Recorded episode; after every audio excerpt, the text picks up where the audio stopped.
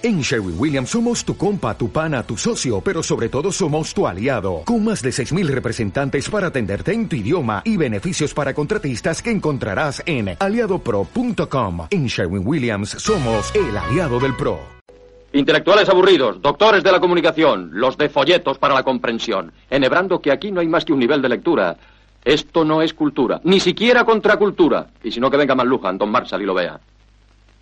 Esto es solo para los marginados de toda la vida, para los coleccionistas de pesadillas, para los que han ligado poco y mal, para las feas de los bateques de capta frutas y colonia en la Carmela a granel, para los que, sé sinceros, ¿eh? nunca habéis visto una pastilla de yumbina, para aquella juventud de los 50 obsesionada con el estudias o trabajas, para los miles y miles de empleados de bancas, seguros y reaseguros, para representantes, dependientes y cosas por el estilo que nunca llegasteis a ser ingenieros de caminos como quería mamá, para los tímidos, acomplejados, homosexuales y pajilleros, para los que se avergüenzan de sus cuerpos flácidos y esmirriados en las playas y piscinas, y también, cómo no, para las agotadas amas de casa que en su juventud, que por cierto, ¿os acordáis de vuestra juventud? Hace ya un millón de años. Ibais al váter siempre acompañadas de una amiga para animaros en ese último toque a los labios, a las medias o al sujetador, a ver si por fin aquel príncipe azul llamado Arturo, de camisa de cuello italiano y corbata estrechita con nudo Wilson, se fijaba en vosotras. Y lo triste es que se fijó. En fin, queridos inútiles, este es un programa para nosotros, la desengañada gente de la segunda edad, que hacemos más y más grande el imperio día a día. Bienvenidas y bienvenidos a Radio Uzupis. Embajada no oficial del barrio lituano de Uzupis.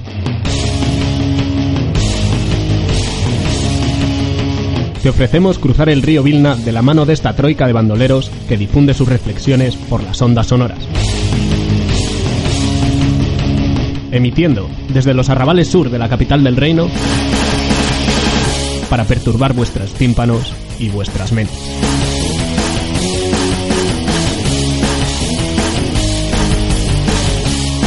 Os recordamos que ya estamos navegando por las redes. uzupisradio.gmail.com Radio Uzupis en Facebook y arroba Uzupis Radio en Twitter. Danos un fab, hombre.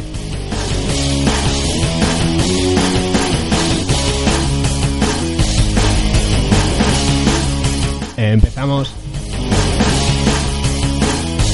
Hoy vamos a hablar de la materia prima más importante en el último siglo, motor de la economía mundial que ha llevado a convertir nuestra especie en una fiera industrial que agota insaciable las riquezas de su entorno, que cada vez necesita consumir más y más recursos, más y más energía para seguir con su irracional explotación, como su única razón de ser. En beneficio de unos pocos que controlan esta sustancia, y a costa de empobrecer a unos muchos, eso sí, siempre del otro lado del muro, ella ha sido y es causa de crisis, guerras e intervenciones para democratizar pueblos ajenos. Pero no es un cuento tan lejano, y es que tú misma, que estás escuchando esto a través de unos auriculares de plástico, que estás desplazándote en coche o poniendo detergente en la lavadora con la luz de casa encendida, tu modo de vida depende directa e irremediablemente de este oro negro que esconde recelosa la tierra y explota imprudente el hombre. Hoy hablamos del petróleo. Para ello contamos con Robert y Cacho, que nos van a hablar hoy de las consecuencias políticas, socioeconómicas y medioambientales que tiene la explotación del petróleo y que se han desarrollado en, en los últimos años. Sí, bueno. Aquí andamos, buenas noches. ¿Qué tal? Buenas noches buenas, y buenas tardes o buenos días si nos escuchas por la mañana. claro. Cuando sea. Eh, bueno, Robert, cuéntanos un poco sobre esa, ese motor económico que, que es el petróleo. Bueno, pues eh, de motor económico del petróleo. Yo no sé, es, el- el- es un... mm, No sé qué, qué contarte del motor económico del petróleo porque es un, un área que, vamos, depende si eres productor o si eres importador neto. Evidentemente es un motor económico... Yo solo consumidor. Exacto. bueno. Pues el, el petróleo pues es una materia prima de las más importantes de, que se comercian y supone supone casi todo es el recurso que más utilizamos para producir energía. Tú de esto de energía sabes más que yo. Como ingeniero nuclear. ¿Va a salir en todos los programas eso? Sí. Vale, vale. El experto. cómo se- la, la energía se produce eh, a partir de, de combustibles fósiles, casi todo, ¿no? Supongo. La que utilizamos a nivel industrial o cotidiano, sí, ¿no? Vale, yo estaba seguro, pero por, por si estáis de acuerdo. Entonces, creo que mm, el petróleo como tal es una, una- un recurso estratégico que puede cambiar el curso de los países. Y se conoce como recurso estratégico ya de manera bastante clara en, en 1975 cuando Estados Unidos crea la Reserva Estratégica de Petróleo en respuesta a, la guerra de- del petróleo que habían, habían realizado los países árabes de la OPEP, Organización de Países Exportadores del Petróleo, en consecuencia de la guerra del Yom Kippur de los países árabes con Egipto y Siria a la cabeza contra Israel. En 1967, después de muchísimos enfrentamientos, porque los países árabes no reconocían el territorio que, el- que Israel estaba ocupando, estaban de acuerdo con el mandato de la ONU y, y empieza, eh, eh, empiezan a hostigar a Israel. Y en respuesta a estos hostigamientos existe la guerra de los seis días y mm, se ocupan en los altos del Golán y, la- y el Sinaí. Son dos zonas, una de Siria y otra de Egipto. Y entre medias, hasta 1973, se genera una ola nacionalista. Egipto empieza a acercarse más a Estados Unidos, Siria permanece unido a la Unión Soviética, porque hay que entender que todo esto está en la Guerra Fría. Y en la guerra que estalla, es una guerra que viene casi forzada por eh, la pobreza, eh, la necesidad del presidente egipcio Sadat de hacer un movimiento populista, ¿no? de mejorar su imagen. De alguna manera eso le fuerza, las clases más jóvenes le fuerzan a atacar a Israel. Incluso llega a decir cosas como que, bueno, es la guerra del millón de muertos. ¿No? Como si perdemos nos da igual. Y comparado el material que tenían los egipcios con los israelíes, estábamos hablando de un desnivel bastante grande. Entonces, inteligentemente utilizan una fecha muy señalada para los judíos.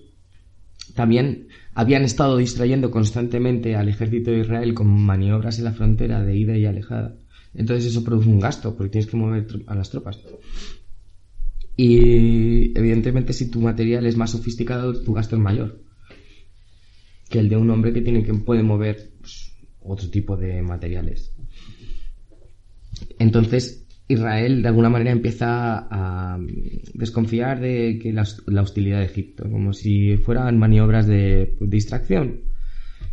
Aprovechando la fecha del Yom Kippur, que es un día sagrado para los judíos, ellos atacan el Sinaí ocupan Sinaí casi sin resistencia. Y tres días después viene la respuesta de Israel, ayudado por una serie de potencias extranjeras. En este caso también eh, Estados Unidos y Rusia querían eh, distender la situación, pero De hecho, has dicho que Egipto movió hilos de acercamiento hacia Egipto, ¿no? Que Egipto y Estados Unidos habían mejorado su relación. Sí. ¿Cómo se movió Estados Unidos? que ellos, los estadounidenses, querían una estabilidad pequeña en, la zona, no, no querían un, un conflicto que pudiera llevarles a enfrentarse directamente a los rusos por algo que ni siquiera... No, es una zona muy importante, el canal de Suez, porque es una zona de paso marítimo muy importante donde se necesita que haya algo estable, ¿no? Eh, porque es obligatorio que pase por ahí. Geográficamente es así. Canal de Suez es un punto estratégico mundial. Y bueno, el Sinaí eh, había sido ocupado ilegalmente.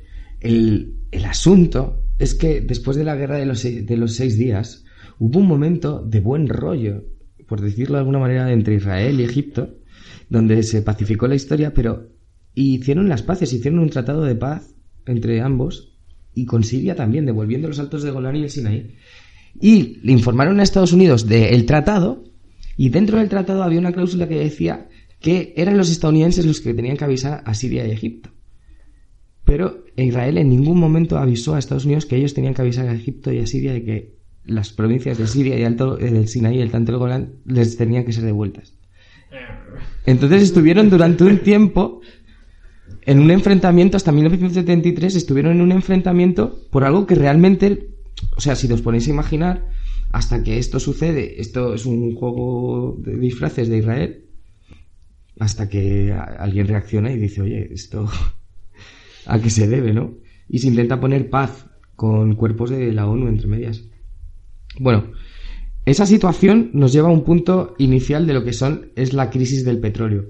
¿Y por qué es una crisis? Porque ese es un punto inicial de una crisis del petróleo, pero que también es una crisis mundial. En 1973 ocurren varias situaciones por esa época. Una es el cambio al sistema fiduciario y monetario, ¿no? El abandono del patrón oro. Una hiperinflación debido a la sobrecreación de moneda a nivel mundial. Todos los bancos centrales producen mucha moneda para evitar casos de colapso. Y eso genera una, una deuda, una inflación, bueno, una situación muy, muy jodida para la economía de todo el mundo a nivel global. Y a la vez en respuesta a esta guerra del Yom Kippur, donde los árabes habían sido totalmente devastados por los israelíes y les había herido el orgullo de, como pueblo, reaccionan a través de la OPEP eh, sancionando a Estados Unidos y a los países que habían participado en la guerra de al lado de, Irán, de Israel, perdón, con el corte de las exportaciones. Esta situación en una situación de con la curva y la demanda, bueno, en los que creen en la curva de la oferta y la demanda que es inversa. ¿Ese tipo de sanciones son más a nivel informativo o hay algún tipo de diálogo o negociación? O simplemente dicen, vamos a cortar el grifo y ya está. No, no, no. Había sido una reunión secreta entre los países árabes que pertenecen dentro de la OPEP, que forman un lobby dentro de la OPEP, que se llama el lobby del país, eh, Organización de Países Árabes Exportadores del Petróleo. ¿vale? Y están incluidos dentro de la misma organización. Y mm, esto hizo que el precio del barril, de valer 3 dólares, un barril de, petróleo, pasara a valer 12 dólares. El cambio, imaginaros lo que sucede a nivel económico cuando se cuadriplica el precio de un barril, suponiendo, por ejemplo, que para refinar un barril, eh, con la tecnología de hoy, un barril de gasolina, se necesitan dos barriles de crudo. Hubo tal desabastecimiento en Estados Unidos y en Holanda que se fijaron eh, eh, racionamientos de gasolina. Las matrículas impares podían eh, rellenar los, los... A lo Carmena. Sí, pero no, no, no de circulación, no racionamiento de circulación, sino de poder ir a, comprar gasolfa a la gasolinera. Y bueno, a nivel macroeconómico, hay una inflación porque las industrias que necesitan de esa materia, por ejemplo, la gasolina de las, empresas de, distribución, logísticas, o agencias de viajes, o sea, compañías de vuelo, aerolíneas, esa gente ya empieza a ver que el petróleo, la materia prima, depende de lo que diga un, un cártel o una organización de países exportadores y que los precios son volátiles. Es decir, que ya no pueden confiar de que el precio mañana no sea el triple. Y tienen que empezar a acumular y hacer sus propias reservas de petróleo. Y esto es lo que lleva a que en 1975 y posteriormente en 1977 eh, se lancen planes de, de, eh, la reserva eh, de estrategia estratégica del petróleo en Estados Unidos y la creación del Departamento de Energía. A la vez, este proceso viene de otro proceso anterior, que es el de nacionalización de las antiguas empresas que habían estado extrayendo la materia prima de manera a través de la colonización, la guerra y el imperio. ¿No? Este, este, esta, capacidad que tenía Estados Unidos, Reino Unido y Holanda a través de sus diferentes empresas con corporaciones público-privadas como BP o Royal Shell Dutch, por un lado, y luego la Standard Oil americana dividida en las grandes compañías Exxon, Chevron, Aramco, ¿no? habían estado expoliando ese petróleo a unos precios muy bajos. Se niegan a, renegociar los precios, se niegan a reconocer que el, petróleo es de la persona, de ese estado y de ese territorio que forman una soberanía. Bueno, en general, se niegan a reconocer la soberanía de esos territorios, de esos pueblos y de esos estados. Y hay una corriente de nacionalizaciones de compañías grandes. Aranco, poco a poco, hasta 1980, está siendo comprada por participaciones de Arabia Saudí hasta que la nacionaliza completamente. Y es la principal compañía del mundo, valorada en trillón de dólares, por encima, muy, muy por encima de su, segunda, eh, la segunda compañía más grande del mundo, que sería Exxon. Trillones de los nuestros, bueno, en realidad da igual porque yo no entiendo ya. No, US dólares. US dólares, son trillones de los malos. de los flojos. De los flojos. Pero, y, sin embargo, es una cantidad muy enorme. Y el peso de Arabia Saudí es brutal en la OPEP. Es, las decisiones que toma esta, esta nación son muy fuertes. Vale, pues de esa ola eh, se crea el, lobby, el lobby por la afrenta de Israel crea la crisis de los del petróleo en el, en el 73 que se repite en el 79. Y los, y los precios empiezan de 3, de 3 dólares el barril en 1971 hasta 12 dólares el barril después de esta crisis del petróleo y luego vuelve a subir en 1979. Posteriormente se empieza, imagínate la economía en 10 años, con toda la crisis de la hiperinflación de la moneda. Acumulas la inflación del crecimiento de la materia prima que mueve absolutamente todo. Acabaron con los 30 años dorados. Claro, y por supuesto la, la economía mundial y sobre todo los países de importadores netos de este petróleo se resintió muchísimo. Muchísimo. Somos dependientes del petróleo y como dependientes del petróleo seguramente estaba pensando mientras hablaba que tal vez si nosotros dejáramos de depender del petróleo debido al impacto que hemos tenido por estas políticas del cartel de la OPEP y pasáramos a otro tipo de energías, la recuperación económica podría ser brutal, porque nosotros ya no tendríamos esa inflación que viene de esta guerra de precios. Lo que pasa es que entre medias de esta guerra de precios están los especuladores. Y hay mucha gente interesada en que el cambio, el precio sea volátil, no que suba, sino que sea volátil, que cambie rápido. Porque puedes apostar a, la alta o a la baja. Efectivamente. Puedes apostar a que se va a perder dinero y ganar dinero de la pérdida del mismo. Claro, la siguiente gran ola de especulación viene en 1980 con la guerra de Irán-Irak, que el precio del petróleo llega a valer 40 dólares. Estamos hablando de que a finales del 73 se había cuatriplicado el precio de 3 dólares a 12 y en 1980 llega a 39. En 10 años se había multiplicado por 10. Eso supone la ruina de las economías. Ahí es donde viene ya el, neoliberalismo. Es muy, muy importante para el estudio, supongo, que para mí, desde el punto de vista de la importancia eh, eh, geopolítica del, del petróleo, es muy importante estudiar las guerras que están vinculadas a este petróleo. Y por eso me gustaría que sí, hablamos de la guerra Irán-Irak, pero también hay que entender las diferentes guerras con Irak. luego podríamos hablar también de las implicaciones sirias. Y, y también de, todo lo que ha sucedido, por ejemplo, en Azerbaiyán en los años 90 con la BP, porque también es una guerra encubierta donde hay una, una dictadura. Pero en estos años 80 debido a este esta, esta inflación y a esta subida del precio del petróleo que hace imposible para las familias soportar la carga, surgen las teorías ecologistas y de abandonar el consumo. Posmaterialismo a saco. Sí, pero es, es una cosa que se va a repetir.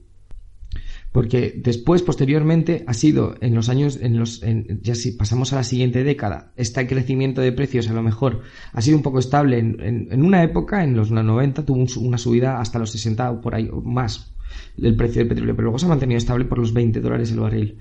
Hasta el año 2005, que empezó a crecer como una locura. Y no exactamente por lo que pensamos. Que siempre te pueden decir la guerra de Irak pero no, es una serie de cosas muy grandes que pasan a nivel macroeconómico, incluso fenómenos naturales como el Katrina, donde el Golfo de México azotó, famoso por las muertes que hubo en la ciudad de Nueva Orleans, y azotó la zona donde están la gran mayoría de las refinerías, igual que ha pasado ahora con el huracán Harvey. Eso iba a comentar ahora. Al final limitas la producción y el hecho de que haya menos producción hace que eleve el precio, ¿verdad? Ya no solo es la guerra de Irak, sino que va acompañado de... Es, es, es, es una cosa en la cual tú tienes unas refinerías que pueden producir, lo que no pueden venir son barcos a sacarte el crudo y tú tienes unas reservas de crudo y empiezas a producir más gasolina. O sea, luego hay una serie de, cuestiones de demanda y oferta, ¿no? Que lo que hace es que tú demandes más crudo del que vayas a tener en ese momento, pero hay un exceso de gasolina. Entonces, de alguna manera, la economía también por ahí eh, castiga a las familias, ¿no? Hay un momento de también de y depende de la demanda que haya, no solamente los precios de los precios han crecido sobre todo en 2005 a 2000 a 2009, 2000 porque luego ha habido movimientos, ha sido por la, el crecimiento de economías como Brasil, como China, como India, como Rusia, que han estimulado la, la economía global. Pero es, es más importante entender que la guerra de Irak, como guerra del petróleo, se hizo para, por, muchas razones, pero que no tenían que ver con el precio del petróleo. por ejemplo, con, con tener un puesto de facto en, la OPEP, como Estados Unidos pudo gozar en 2005. Creo que es el año, a ver si me voy a equivocar, me tiro un triple, pero creo que es el 2005. Sí, que eso en definitiva es que al final la OPEP estaba haciendo entre comillas, la guerra a Estados Unidos, porque Estados Unidos no era un productor fuerte en esa época. Que precisamente ahora es lo que está haciendo, intentar ser un intentar ser no, ser el segundo productor bueno, ya del viene, mundo. Viene de estrellarse. Claro. Sí, sí. y tener un voto dentro de la OPEP poniendo a dedo al presidente de Irak, eso le facilitaba dinamitar las decisiones, etcétera, etcétera. Sí, hay, hay un artículo muy bueno que no, nunca recuerdo el nombre, pero siempre que hablo de esto lo cito. Es un artículo del Foreign Affairs que habla de cómo esa lucha que hubo entre la administración Bush y el ejército de Estados Unidos y los dos modelos que plantearon de recuperación de la democracia en, en Irak. Y no como uno llega a Bagdad y lo primero que pone es la bolsa de Bagdad, que no tenía ni electricidad para encender los paneles de la bolsa y estaban puestos ahí los numeritos, incluso había tiroteos por dentro de la bolsa que estaba vacía, nadie podía ir, no servía de nada, no se podía ni siquiera encender las luces. Que fuese Rodrigo Rato con la campanita y, abriese esa bolsa bien, como con Bankia. Efectivamente, Rodrigo Rato ahí hubiera encontrado trabajo seguro. Es un fantasma increíble, como el fantasma de la bolsa, sería la nueva ópera. Moviendo ahí a la American Beauty. y bueno, y bueno, y el control de la producción de Irak el control de la producción y también un, un, un, método de que las empresas americanas consiguieran licencias para entrar dentro de Irak, que Irak era un lugar donde se había nacionalizado el petróleo. Entonces, esto tiene unas consecuencias a nivel geopolítico muy, muy grandes, muy grandes. El primer efecto que tiene a nivel geopolítico eh, de la destrucción de Irak es el, eh, acompañada de los precios de subida de los precios del petróleo, es que las empresas petroleras empiezan a, acumular muchas ganancias. Aparte de que habían crecido, son empresas inimaginablemente enormes, con un personal que no nadie se puede imaginar, como si fueran países literales. Son jefes de Estado los presidentes de esas empresas. Al mismo nivel y se plantan en un país y tienen el mismo reconocimiento viajan y hablan con los presidentes directamente, sin esperar, como en el caso de BP en Azerbaiyán. No, tienen...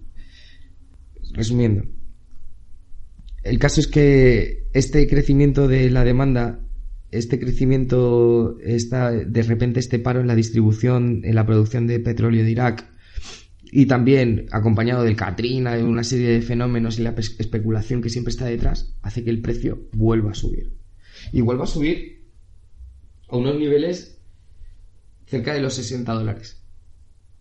Hemos estado viendo ya 2009 eh, unos precios desorbitados y este precio llega a estar hasta en 160 dólares.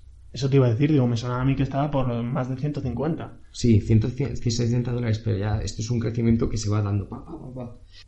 Mientras tanto, lo que hay es un cambio de ruta en la mentalidad americana Obama entra en el gobierno y Obama rescata una vieja idea de Kissinger, que era un plan de independencia energética. Pero Obama lo diseña para aprovechar la nueva tecnología a la vez que defendía el discurso del cambio climático, etc, etc, etc. Obama comete dos crímenes contra la humanidad. El primero es el Nobel doblar, sí, el Nobel, doblar la cantidad de petróleo que acumula la Reserva Estratégica de, Petróleo de Estados Unidos. Una pregunta. ¿La Reserva Estratégica de Petróleo de Estados Unidos es estanca? Es decir, tenemos para X días, porque creo que no son más de días, que ni siquiera llega el mes, o simplemente siempre van acumulando cada vez más y más y más. No, no, es que ahora están soltando cada vez más y más, poco a poco. Están deshaciéndose, desinflándola, porque esta, como todas las crisis económicas, como dice Marx, vienen de la sobreproducción. Y esta no se escapa de eso. El auge económico que facilita el crecimiento de precios con el incentivo de ciertas políticas de Obama sobre unas zonas en Texas y en Dakota del Norte y en otro un lugar que es el Ford donde existe estas tierras eh, con un petróleo esquistos. esquisto exacto y con ciertas técnicas pues empiezan a explotarlo y el fracking supone una cuarta revolución energética en el mundo. Que es un burbujote aparte de todas las implicaciones medioambientales que tiene es un burbujote. Mm. Claro, porque el fracking es barato al, comienzo y como además hubo un crecimiento de la demanda de los productos que utilizan para el fracking, por ejemplo, arenas, las arenas de fracking son súper importantes y como hubo tanta demanda bajó mucho el precio. Lo que hizo fue extender este, este ola de beneficios, extender las inversiones de compañías en el fracking por todo, por todo estas zonas, Texas, Dakota del Norte. Y estas, estas compañías produjeron más petróleo de, baja calidad, por decirlo de alguna manera, que es el, el BTI, el VTI americano, e inundaron el mercado del petróleo con un petróleo que nadie podía consumir. Esta crisis se va notando a partir del año 2010, porque todo el mundo empieza a ver lo que está sucediendo con la producción de petróleo en fracking, y ahí comienza la guerra de Libia.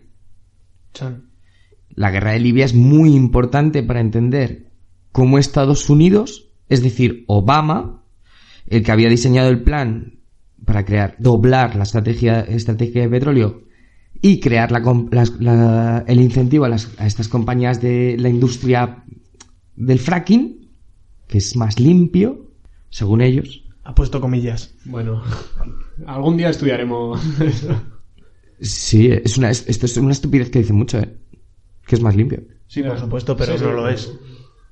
Luego nos cuentas cómo es, cómo es esto, ¿eh? Las bituminosas y demás que se utilizan, todas esas técnicas que venden ahora, pues bueno. El caso es que la tecnología de, de aguas profundas, el deep water, el cemento, que utilizan empresas como Halliburton, empresas que intentan hacer un conglomerado enorme con una adquisición de Baker Hughes, que es parada como Trust en 2013 o así, 2014, producen el mayor escándalo medioambiental en el Golfo de México, que fue el, la fuga de petróleo en la plataforma de BP. Sí. Que fue, es el mayor desastre medioambiental y fue debido a la tecnología del fracking ineficaz y todavía peor, a la ineficiencia de estas compañías que pretendían tener grandes beneficios en un mercado muy volátil. evidentemente, cuando hay una sobreoferta, debido a la sobreproducción, por el auge, el deseo, la avaricia, pero también por cálculos racionales. Si te da más dinero, pues inviertes ahí. Es lo que hace que la sobreproducción hunda los precios del petróleo. Pero antes viene la guerra de Siria, estábamos hablando. De esa manera, Estados Unidos asegura un mercado, porque durante 2011, cuando hay la guerra de Siria, donde la participación fundamental es de países europeos, la producción siria desciende muchísimo, hasta niveles de los años 70. Entonces, esa paralización de la producción en, en Libia, perdón, no he dicho Siria, es Libia, perdonad. Eso estaba pensando, digo, yo juraría que estamos hablando. No, no, Libia, Libia, perdonad. Libia. Libia, que es uno de los principales actores de la OPEP, además por su posición rocambolesca muchas veces o incluso mártir. este Libia deja paralizada su, su producción y ahí es donde entra el mercado americano a vender lo que Libia ha dejado de producir. Una pregunta. Libia, más que petróleo en cantidad de reservas, es más potente en reservas de gas natural, ¿o no? Libia tiene una de las mayores, tenía una de las mayores reservas de petróleo del mundo. Vale. Ok. Sí. Esto viene, Libia de un país con un índice de desarrollo humano muy por encima de lo que se espera de un país petrolero. Porque es muy, muy, muy curioso que todos los países petroleros, em, a pesar de ser gobiernos muy queridos, carismáticos, siempre hay una desigualdad social brutal. Y son países ricos, pero de una élite. Y además una élite que descaradamente oculta su dinero en Occidente. Y luego van a las reuniones de la OPEP y se enfrentan a Occidente. En la guerra de... Una cosa curiosa, antes hemos hablado para que veáis este elemento contradictorio. En la guerra del... del, del Yom Kippur también luchó Corea del Norte con 20 soldados y Cuba contra Israel. Hubo una coalición mundial. Para que veáis, es, una cosa que va más allá de. Pero. que era más testimonial como movimiento no, de una ficha política? ¿Has dicho 4.000 o 20? 4.000 soldados. Vale. 20 soldados de, 20 soldados de Corea del Norte y 4.000 soldados Cuba. O 1.500. No sé, entre 1.500 y 4.000 hay una gran franja. Pero esto es lo que tiene tirar, tirarse otro triple. Estoy en plan Sergio Yul.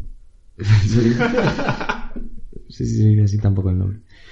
Bueno, este, esta caída de los precios del petróleo debido a la producción en exceso de estas empresas de, la fracking, y voy a ir más rápido ahora porque quiero meter una cosa importante y creo, quiero que me dé tiempo, esto es que, que los precios descienden.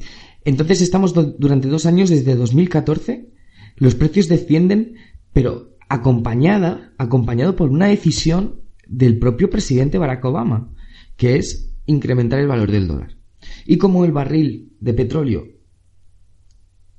se, em, se hace, el intercambio se hace en, dólares, al tener un, un, sobrecoste al cambiar de tu divisa, de tu moneda a la otra divisa, al dólar, para comprar barriles de petróleo, se genera una caída de la demanda, porque hay un coste que tú no quieres asumir y que esto te hace tener pérdidas. Esta caída de la demanda, pues pasa, pasa de valer el, petróleo 140 dólares a valer 30 dólares. Y claro, imaginaros, países de la OPEP cuyo, cuyo déficit fiscal es enorme, enorme. Dependen fundamentalmente de la extracción, de la exportación del petróleo, de los intereses que ponen a las refinerías, de las licencias de petróleo. Las compañías, si no tienen petróleo, paralizan la, extracción, ¿eh? Si el petróleo no es rentable. Y se van. Luego volverán. Sí, pero en, definitiva lo que estás queriendo decir es que es una contradicción muy grande el hecho de querer tener una moneda fuerte, pero a la vez ser exportador o productor de, petróleo, ¿verdad? Es donde queremos llegar. Es una cosa que a lo que no, lo que voy es a, que el efecto que produjo el, un dólar fuerte fue que cayó el precio del petróleo. Al caer el precio del petróleo, las economías dependientes del petróleo se hunden. Y precisamente estos países de la OPEP lo que les lleva a generar una alianza mundial en torno a la producción del petróleo para controlar en una especie de horda neoliberal que cree en la curva de la oferta y la demanda que establece el valor, de el, valor del precio. No, eso, bueno, cada uno tiene su teoría. Hay teorías de diferentes. Yo tampoco soy un experto. Eh. Me estoy tirando también aquí. Yo no sé cómo este hombre que es ingeniero nuclear. Pero en esta, esta, esta medición de la producción, de las exportaciones, importaciones netas, de a dónde dirigimos el tráfico, muchas veces em, vigilando cómo son los reportes de la Agencia Internacional de la Energía, que los reportes de la Agencia Internacional de la Energía nunca coinciden semanalmente a mensualmente, misteriosamente. Hay como un desfase de las predicciones semanales a las predicciones mensuales. Hay un juego como de números para que esos tíos que hacen los cálculos de cuál es la producción mundial y cuál es la demanda mundial, les salga que hay más demanda que producción. Una pregunta. Eh, ¿Esos tíos cómo saben cuál es la producción mundial? Que esto es curioso. Ah, pues están, el, se pasan el día delante de Google Maps, que tiene una, una aplicación que rastrea los barcos y además tienen establecidos pues, controles en todos los estrechos para ver qué barcos pasan por los estrechos y a través de las fotos satélite miran las sombras que se forman en los barcos y así ven cuando hundido está el barco en el, en el fondo y así calculan, eh, dependiendo del modelo del barco, cuál es la cantidad de petróleo. Pero os imagino llenando los barcos de piedras solo por joder, ¿verdad? Bueno, yo creo que llevan otras cosas también en esos barcos. Para los de las lecheras, ¿no? Bueno, los, los, los, las recomendaciones que van de la OPEP hasta ahora van por, van por lecheras. Sí, sí. Yo les veo a los de la OPEP con la Policía Nacional ahí haciendo un diálogo. Vamos a bajar el precio del petróleo. a porrazo el barril. Bueno, volviendo a la seriedad. Entonces, estas, este, este bombardeo sobre el precio del petróleo de la sobreproducción ha hecho que los países árabes, junto con Venezuela, con Kazajistán, Bahrein, países que, no están en la OPEP, como Oman, creo, Oman creo que no está en la OPEP, em, eh, países africanos muy importantes como Nigeria, que sí está en la OPEP, eh, eh, también Libia, que a pesar de estar en la OPEP, como es un país dividido no hay una autoridad central que diga, este, yo controlo todo el petróleo, hay diferentes zonas. Y esta, esta unidad eh, ha forzado a dejar de producir lo que ellos necesitarían para satisfacer sus necesidades, como ingresos fiscales, con el fin de elevar los precios del petróleo, porque los precios del petróleo no les salen rentables. Este pacto, pues él ha elevado los precios y los está intentando como de alguna manera estabilizar. Pero claro, eh, aquí quedan dos, dos ejes muy importantes en esta guerra de precios, que son países fundamentalmente Libia. Porque Libia, gracias a las compañías europeas. ¿Quién es el presidente de Libia? El presidente de Libia es, no, me no recuerdo el nombre, pero es un primer ministro y tampoco es el reconocido literalmente. Porque hay una autoridad muy importante en un lado, en el este, y otra autoridad muy importante en el oeste. Y ambas tienen una reunión importante en 2018 para fijar los límites de las elecciones democráticas para elegir al presidente de Libia y reunificar el país. El candidato ruso es un general que se llama Haftar. Y es un tío militar, rollo Gaddafi, un poco excéntrico, y próximo a las milicias de, del ISIS. O sea que sus milicias siempre están en guerra con la gente del ISIS que está en Libia. y, bueno, el... ¿Por el otro lado? Por el, otro, por el otro lado hay una coalición, ahí es donde está la zona del Sahara, que es donde se produce el, petróleo. Y ahí hay una coalición pues de países, diferentes países con la, con la ONU y hay un primer ministro, no recuerdo el nombre.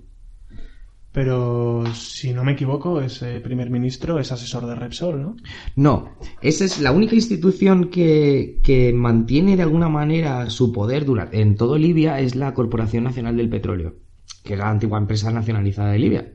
Y esta figura, Mustafa Sanaya, Mustafa Sanaya, es muy importante porque además de ser el principal director de la única institución que mantiene el orden y que da el dinero necesario para que se haga la reconstrucción de Libia, es portavoz de la empresa Repsol, que es la empresa española que por supuesto no está ahí haciendo amigos.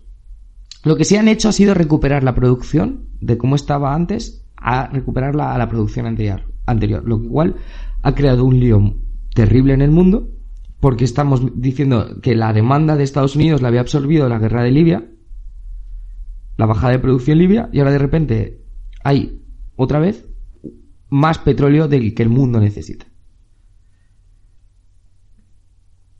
Esto supone una crisis del petróleo muy importante para los otros países. Pero, a la vez, a nosotros nos perjudica. medioambientalmente, nos perjudica en investigación, nos, perjudica en proyectos eh, eh, de la ONU, a nivel nacional también nos va a perjudicar, eh, perjudicar por, por, todo el abandono de la ciencia. ¿Por qué? Porque a precios baratos del petróleo se va a consumir petróleo. La investigación más importante que se ha hecho en renovables, en renovables ha sido durante la época en la cual el precio estaba rondando los 100 pavos los 100 dólares. Y de ahí vienen los grandes eh, proyectos que estaban subvencionados por el Estado hasta que el precio del petróleo ha vuelto a bajar y los han abandonado. Energías renovables, etc.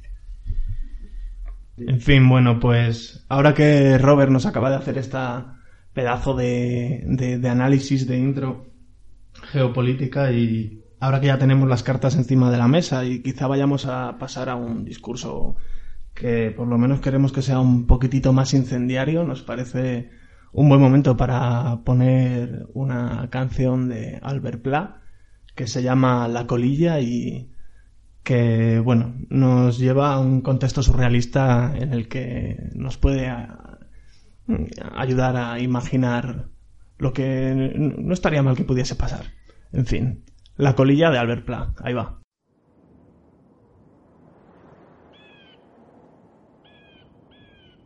Humo.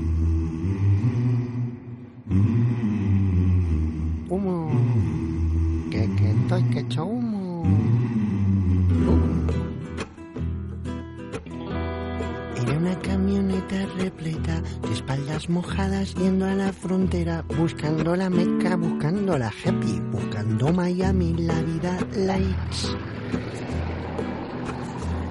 les esperaban los federales, licenciados en humanidades. Vaya coraje, muerta el mestizaje, ni el general Caster fue tan salvaje. Lo quiero todo vivo o muertos. Grito sargento a la casa del indio. Doy diez mil pesos a quien me traiga la cabellera del más mestizo. Y una cabeza cayó en la arena Ahí en la arena cayó la cabeza de Carlos Cuesta, último descendiente de Mostezuma, un jefazo azteca. Ay, su cabeza cayó en la arena. Arena cayó la cabeza de Carlos Cuesta, ya estaba muerta, pero aún iba fumando y rodando y fumando. Y el cigarrito cayó de sus labios. Sería por miedo que seguía huyendo y siguió rodando y sin darse cuenta cruzó la frontera y se puso a salvo. Welcome to the United States of America. Santa Bárbara echa humo. Que.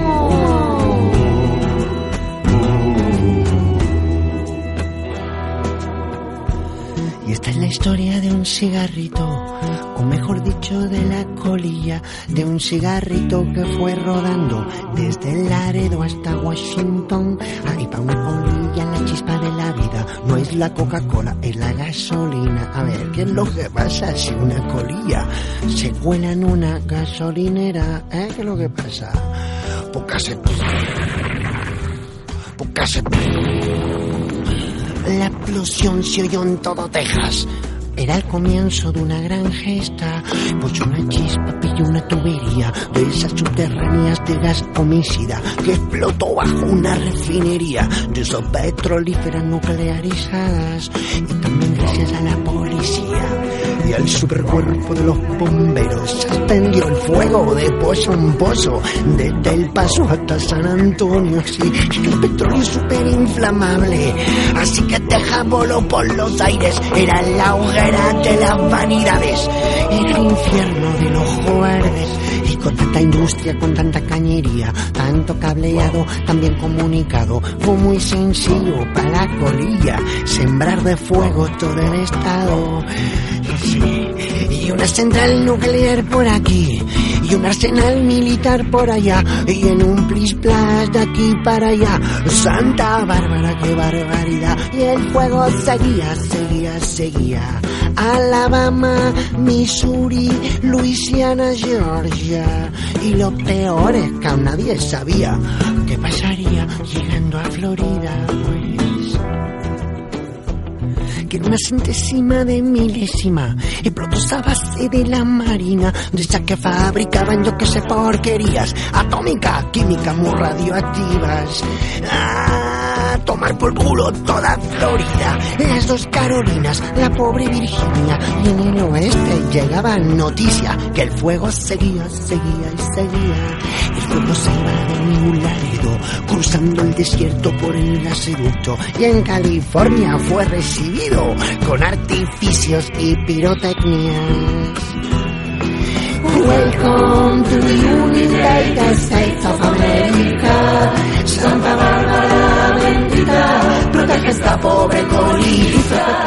colita. Echa,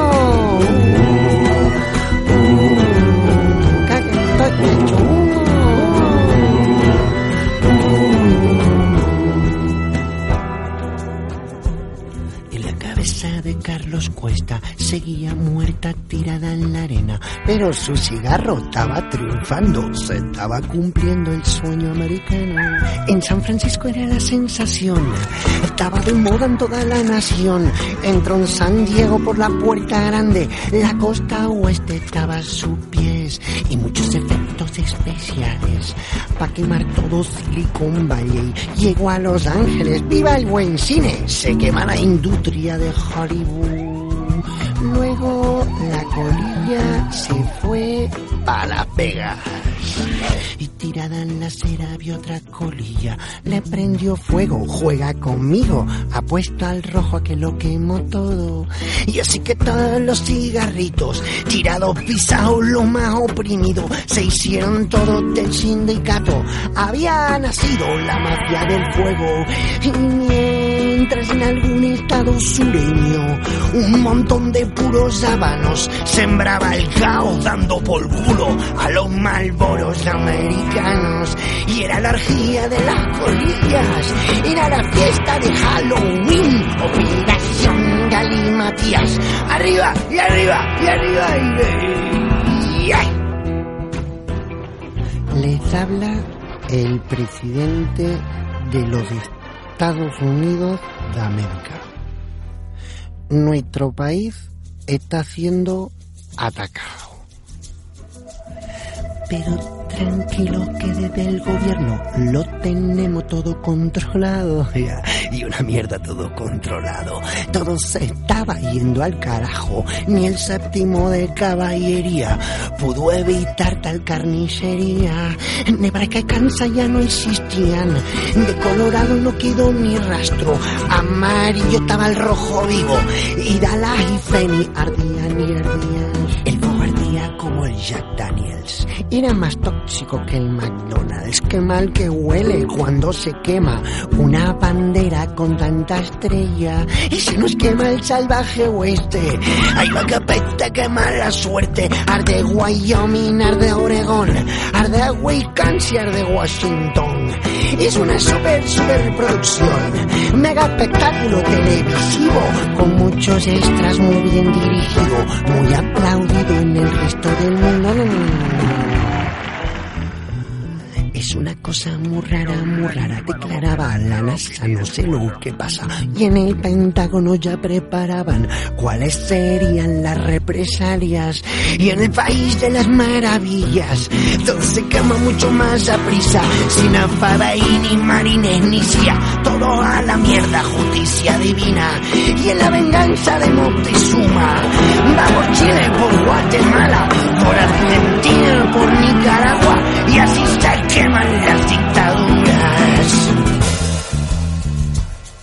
Houston, tenemos un problema. Houston, tenemos un problema. Que, que estoy humo. Cacho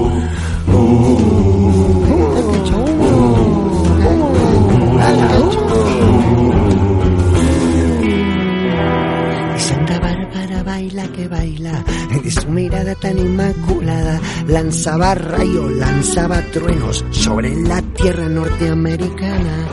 Y era todo como en Disneylandia, mucha fantasía muy bien animada. Cuando más arriba se sube en la cima, maduro seguro será la caída.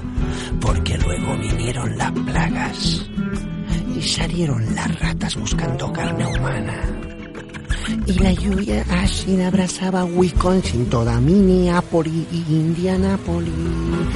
Adiós Wisconsin, adiós Detroit, adiós Boston, adiós Cowboys. Se nos quema la gran Babilón, la colilla por fin llegaba a New York. Entró Manhattan la gran manzana ¿Me la como asada o me la como guisada? Y es que la colilla era musibarita, una gran amante de la buena cocina. Ya que la colilla ya no sabía si estaba huyendo de la policía. Llegó a la playa, cogió una patera, me voy pa' Paña, la madre patria. Llegó a la playa, cogió la patera, me voy pa' Paña, la madre patria. 5, 4, 3, 2, 1, ¡Fire!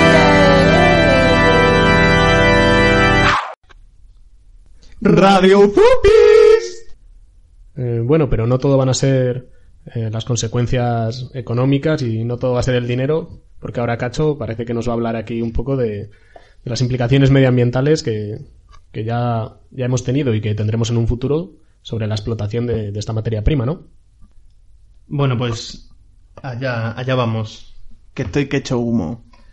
Que, mm, bueno, pues como estábamos diciendo, hemos puesto las cartas sobre la mesa previamente, contando cómo el petróleo es mm, tan importante a la hora de, definir las mm, políticas a nivel mundial y cómo puede llegar a estar impregnado en todas nuestras vidas y, en definitiva, cómo lo sufrimos desde abajo, porque aunque no lo hayamos hecho una crítica eh, directa, con soslayo podemos sobreentender cómo todo esto puede afectar a la vida de las personas que, vivimos abajo a la sombra de todos estos movimientos de la gente que tiene el poder o que juega con el poder y tiene esas guerras eh, clasistas de, relacionadas con el petróleo.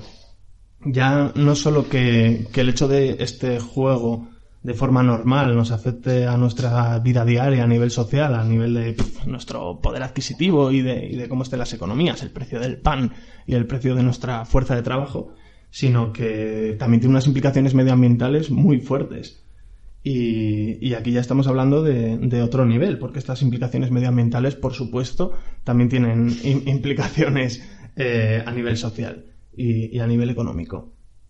Entonces, el hecho de que durante los 200 últimos años el desarrollo tecnológico se haya fundado principalmente en, directa o indirectamente en, el petróleo en sí, em, tanto en la extracción, en el tratamiento, en el procesamiento y en, la, y en el uso de los diferentes eh, procesos de, eh, elaborados del petróleo, produce una carga de emisiones principalmente de CO2 a la atmósfera que son son súper importantes. Bueno, como ya sabemos, ¿no? Estamos sufriendo el cambio climático y además, que es de lo que vamos a hablar, y además mm, ya no sé si es una histeria colectiva, pero yo creo que lo, tenemos cada vez más al orden del día, eh, hablándolo y, y, efectivamente estamos sufriendo ya consecuencias primarias y, y un poco sutiles en definitiva, la quema de combustibles fósiles por toda la industria que rodea el petróleo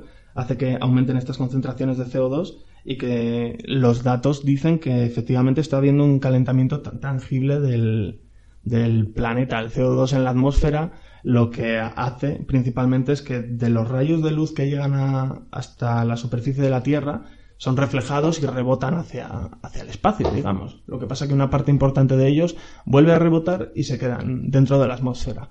Esto hace que, que se produzca un calentamiento mayor.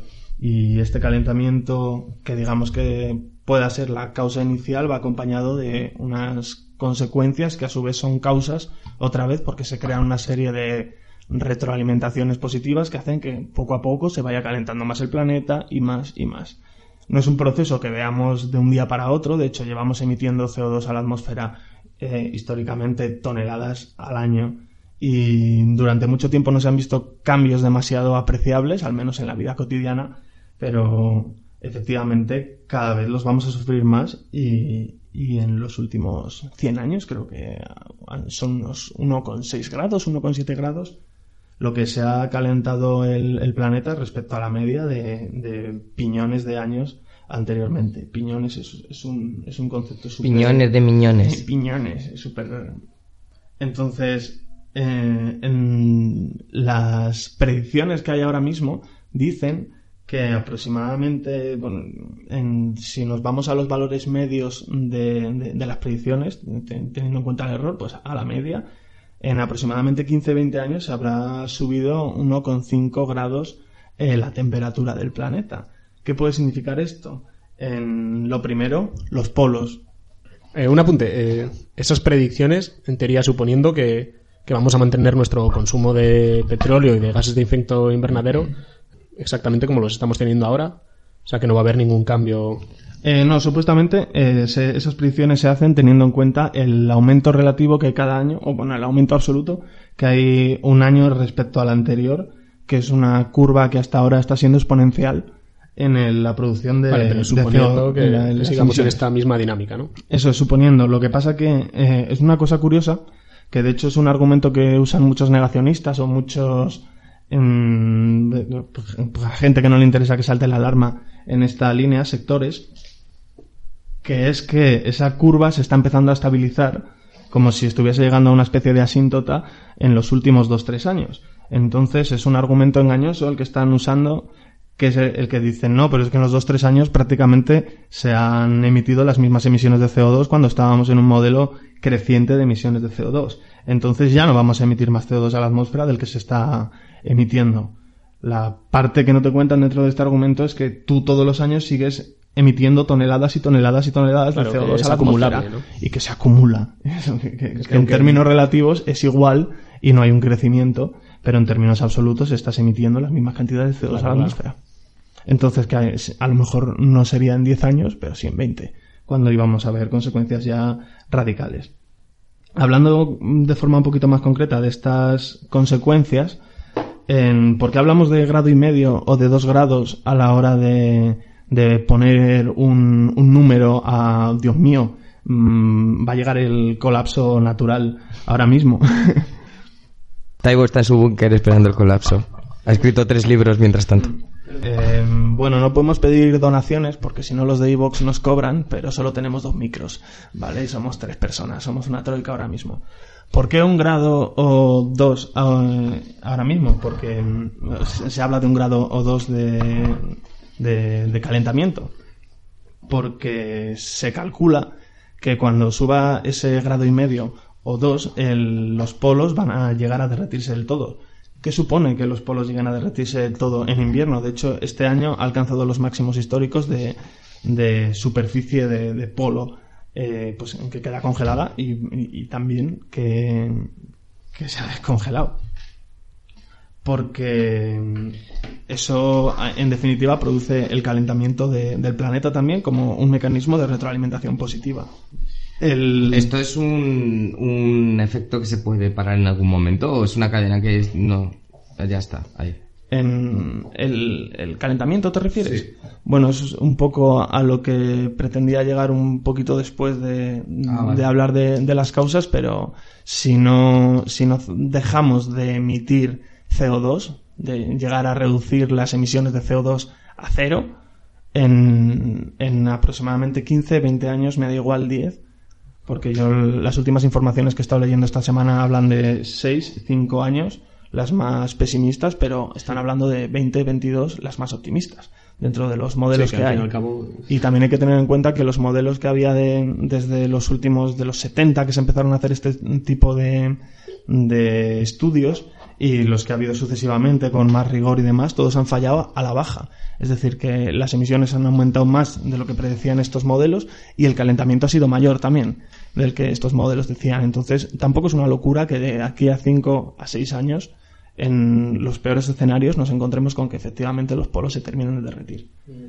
Eso es súper importante por estos mecanismos de retroalimentación positiva de los que estoy hablando, porque es los polos ejercen una función muy importante en contra de ese calentamiento porque reflejan muchísimo mejor las, los rayos que llegan desde el espacio, desde el Sol. Entonces, que lo reflejen mejor hace que, absorba menos, energía y por tanto calor eh, la Tierra. Fundamentalmente los océanos son los que eh, absorben más calor porque tienen tonos oscuros. Eh, el proceso se llama albedo, el proceso por el cual se produce esta reflexión de los rayos se llama albedo.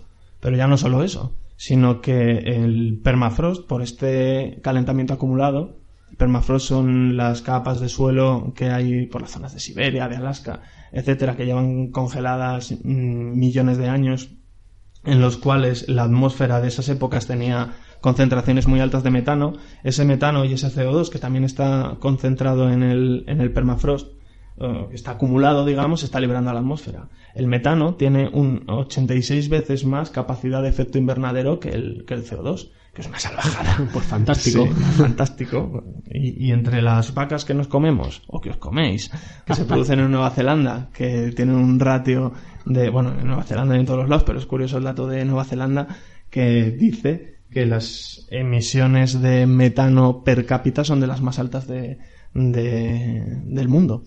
Y Argentina, pues tiene que ir por ahí. Pues, probablemente también, pero Argentina tiene ahí también. Digamos que eso es, es un territorio muy extenso.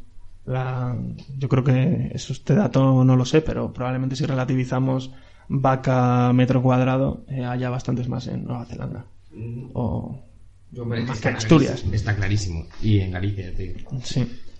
Entonces, pues este, esta serie de, de, causas que se van creando, por ejemplo, el hecho de que se descongelen los, los polos hace que, que, el, el agua de los océanos se caliente más porque tiene más capacidad para absorber esta, esta radiación y está modificando las corrientes marinas. Una de las más importantes es la corriente termalina, que es una, si no me equivoco, va por el, eh, va por el Pacífico y, pues es una corriente de agua fría que se hunde y luego vuelve a subir y determina eh, una parte importante de los patrones climáticos que, ocurren en, a, unas latitudes medias, medio, medio altas, digamos.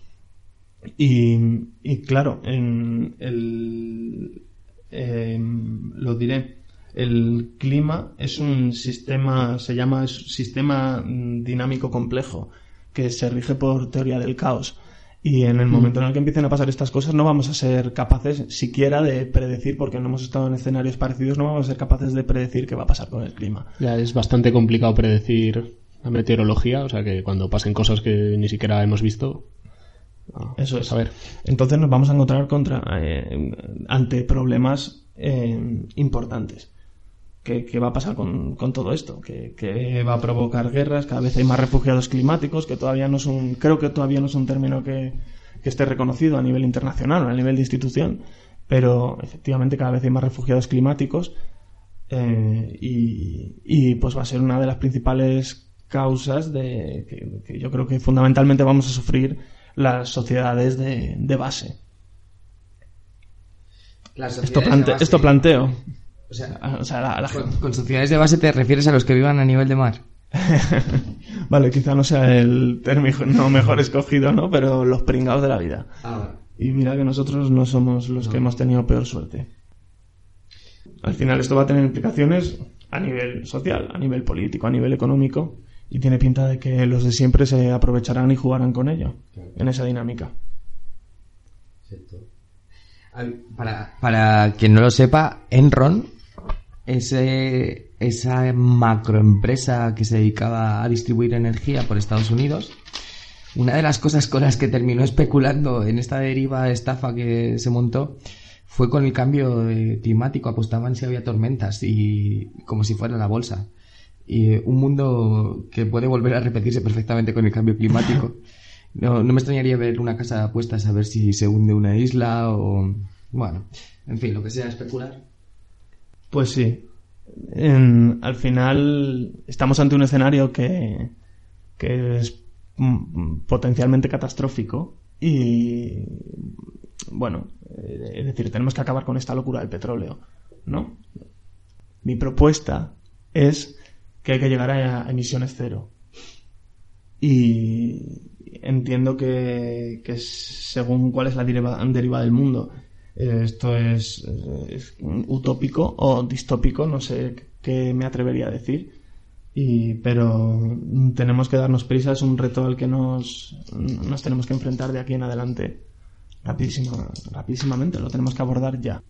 Pues si, si te parece distópico, imagínate que, que, el, que el cambio climático es verdad que nos está, está afectando a todo el mundo, pero está afectando sobre todo a, a las sociedades más débiles, a estados que han sido colonizados, las desertizaciones, la erosión, ¿verdad? Tal vez me equivoco. Es que yo he leído sobre esto eh, últimamente y me parece un punto clave el hecho de admitir que el cambio climático eh, es provocado por, eh, pues, mm, principalmente por las potencias que, que, se benefician de la revolución industrial, de la primera revolución industrial, de la segunda revolución industrial, de las grandes potencias de la primera guerra mundial, de los grandes imperios que hay detrás de todo esto. Y claro, de repente estos estados se ven con la necesidad de adaptarse a unas normas de un acuerdo de París para que las emisiones no perjudiquen el medio ambiente. Bueno, bueno hacer una anotación y es que el acuerdo de París eh, bueno, a mí me parece una lavada de cara para empezar. De hecho, casi todos los patrocinadores eran empresas tochas energéticas o con tentáculos puestos sobre todos estos, eh, sobre todo a la economía del petróleo. Y aparte, otra cosa importante es que no es vinculante. Pero todos estos acuerdos que se han hecho con el clima y tratados y demás siempre han sido una lavada de cara y que además no vale para absolutamente nada. Mira lo de las emisiones y que luego se las podían comprar entre estados. es que es, te mean en la cara directamente. O sea, nadie está comprometido con el problema de verdad. No, desde luego a nivel institucional no. Hubo... Ah, la propuesta de Yasuni estaba interesante porque Yasuni era una especie de subasta para no, no, no, extraer el petróleo. Es decir, vamos a ver, este petróleo está valorado en esta cantidad de dinero. Si no lo extraigo, no emitimos en conjunto, da igual donde se gaste, no emitimos tanta cantidad de CO2. Y esto se va a pagar en un futuro si es emitido. Por lo tanto, no lo extraigo y me pagáis por ello. Es una manera, es una manera de pensar, pero literalmente tuvieron que abandonar el proyecto porque Yasuni es una parte que está en el río Napo en el Amazonas y tiene frontera con Perú y Perú está extrayendo en el otro lado, mientras tú estás intentando salvar tu reserva, tu biosfera, pues hay otro lado que le importa unas tres narices y además que Perú tiene historia de, este tipo de, salvajadas. Entonces, claro que ha habido gente que, que ha intentado, supongo, desde el punto de vista institucional luchar contra esto, pero bueno. Yo no sé, que me parece un poco injusto exigir a los países que están en vías de desarrollo por ejemplo, ahora mismo en el caso de Libia, decirle, no, es que el petróleo tiene que estar barato. Porque para que las sociedades eh, abandonen la producción. Es que además es una lógica estupidísima. Sale el, tío, el presidente de la Royal Selduch, diciendo que están preparados para eh, petróleo a precios bajos. Bueno, y después de estos datos para nada halagüeños que nos han dado sobre nuestro futuro y sobre nuestro clima, pues bueno, que hacen que a uno le hierva un poco la sangre y, le crezca una cresta. Y por eso vamos a ir a escuchar un poco de Punky. Pues se dice Punky, no Punk, eso está mal dicho, claramente. Y vamos a escuchar a igual al grupo que más se ha cantado en esta casa. Eh, para desgracia de Robert, que ha tenido que aguantar todas las canciones. Pero bueno, al final se las va aprendiendo. En pijama y zapatillas por el centro comercial. Vamos con ellos, con los Lendakaris muertos. Y en juego tenemos 320 litros de combustible que vamos a intentar regalar.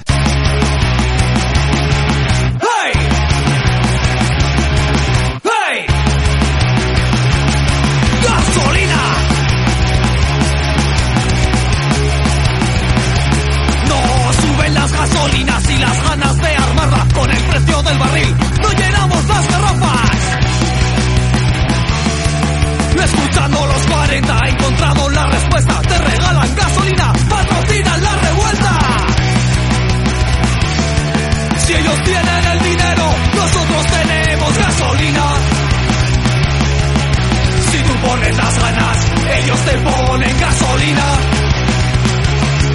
Si ellos tienen el dinero, nosotros tenemos gasolina. Si tú me pides fuego, yo te daré gasolina. Gasolina.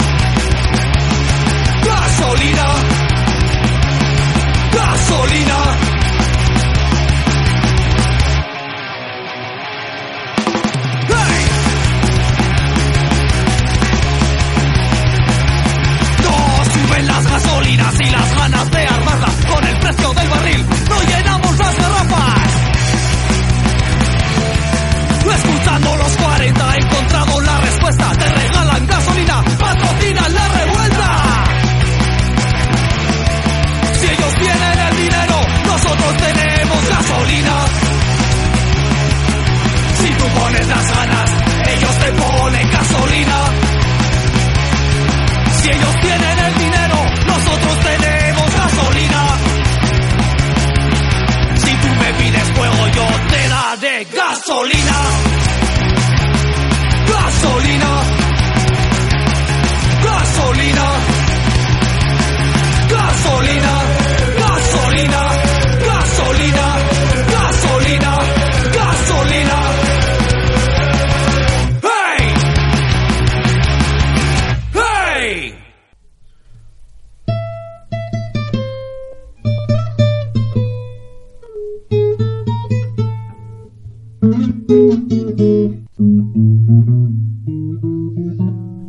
Escuchando Radio Zupi.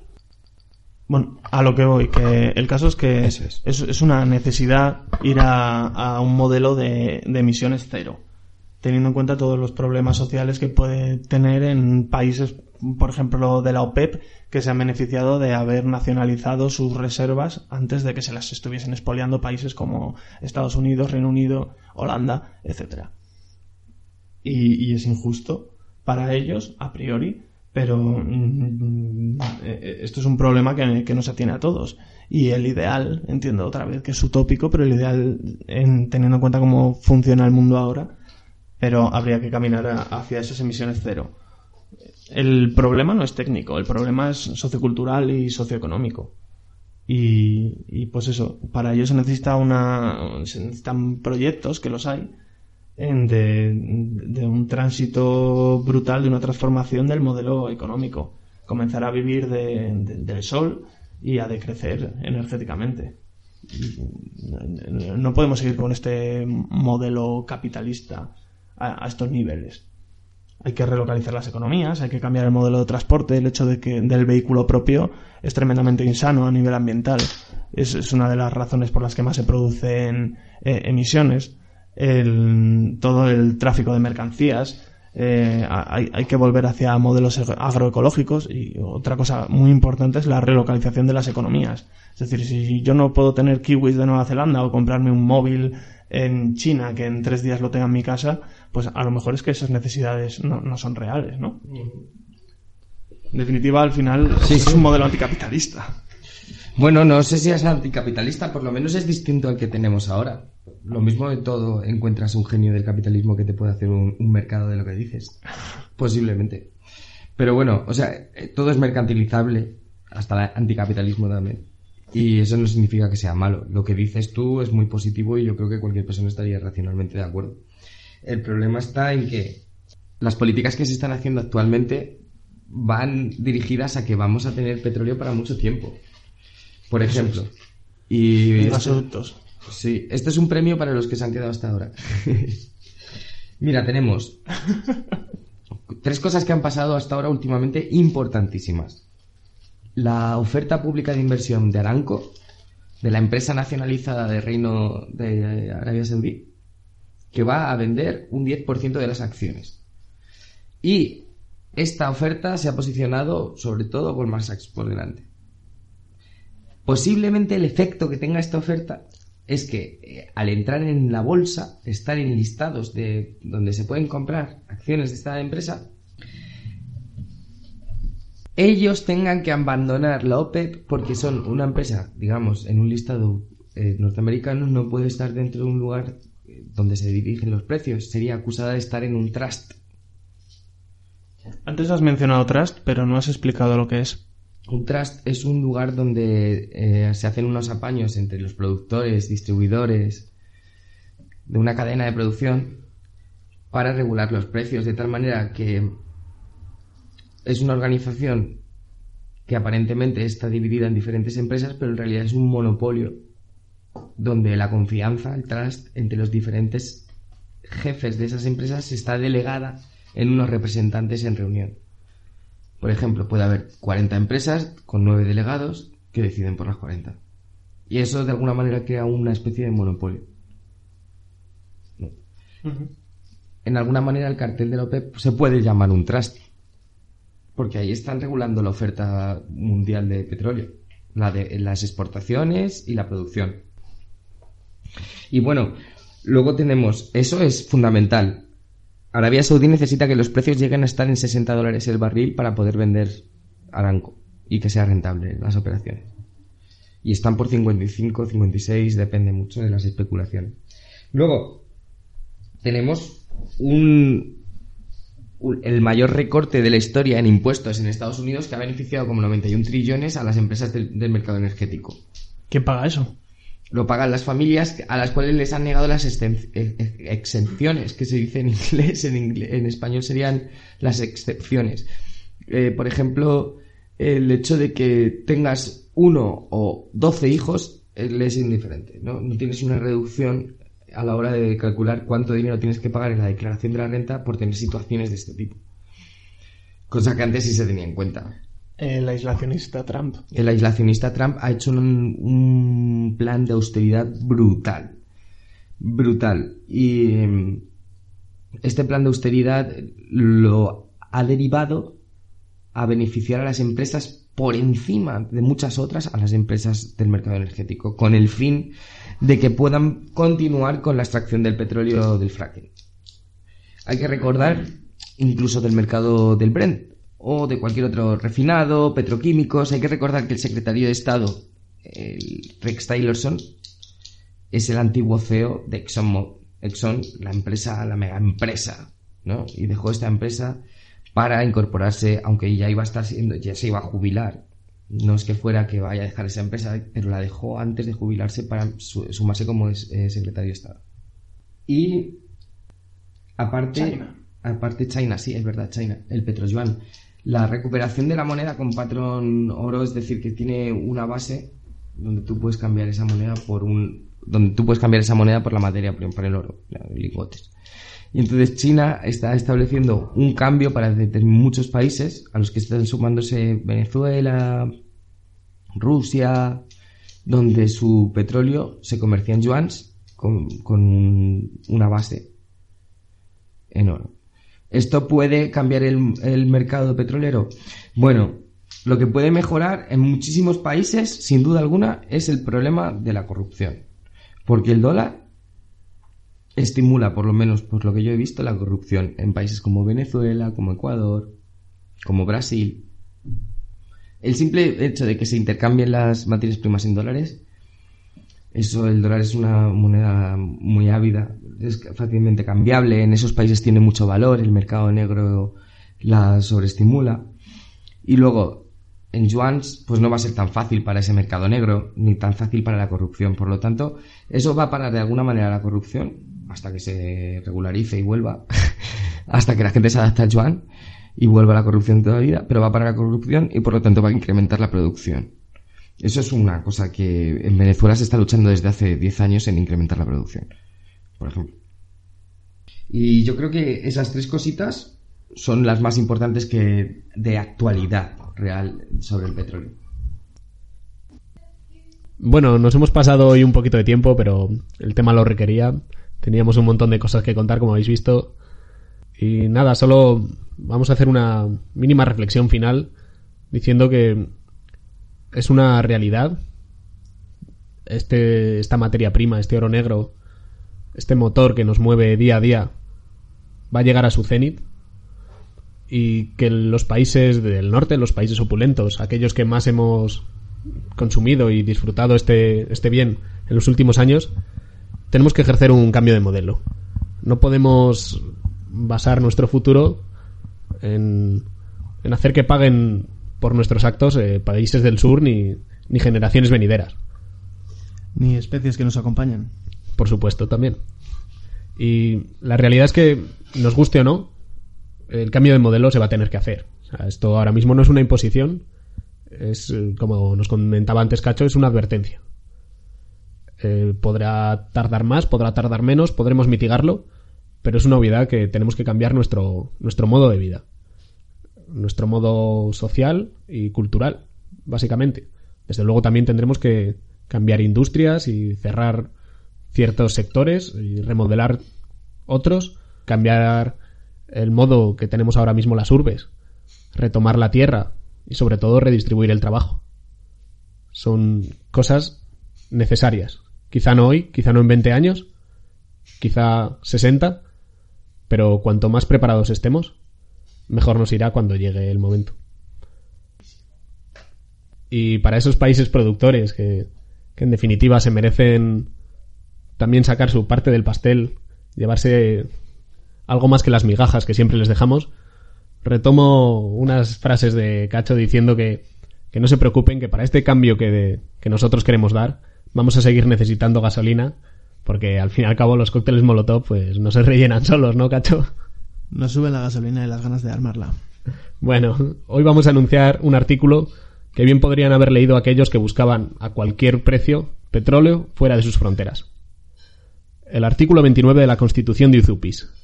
Nadie tiene derecho a compartir lo que no posee. Y nos despedimos con una canción del grupo soul estadounidense Tower of Power, una reivindicación sobre el consumo desenfrenado del petróleo y un aviso sobre su cenit. Eso sí, lo hacen con un ritmazo del bueno. Así sí que dan ganas de luchar. Parece que estos se tomaron al pie de la letra lo de Emma Goldman, de si no puedo bailar, no es mi revolución. Hasta la próxima.